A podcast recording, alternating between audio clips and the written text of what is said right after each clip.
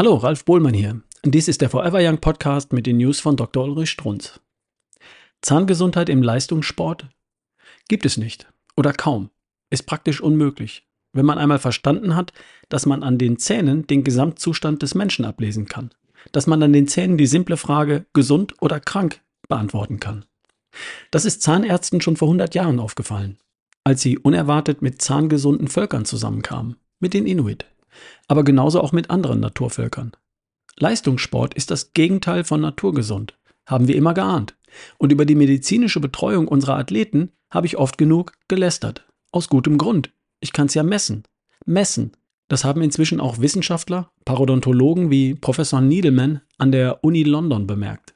Der hat einmal 39 Studien ausgewertet, die sich mit den Zähnen von Leistungssportlern befassten.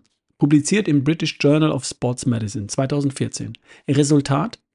Leistungssportler litten zu 75 Prozent unter Zahnproblemen, zu 15 Prozent an Zahnfleischerkrankungen, zu 85 Prozent hatten sie Zahnschmelzprobleme. Professor Niedelmann erklärt dies klipp und klar mit der Ernährung der Sportler. Wären wir wieder beim Punkt. Wer viel leistet, wer übermäßiges leistet, wer ständig unter Stress steht, Manager, Leistungssportler, braucht Nahrungsergänzungsmittel, ob er das nun möchte oder nicht.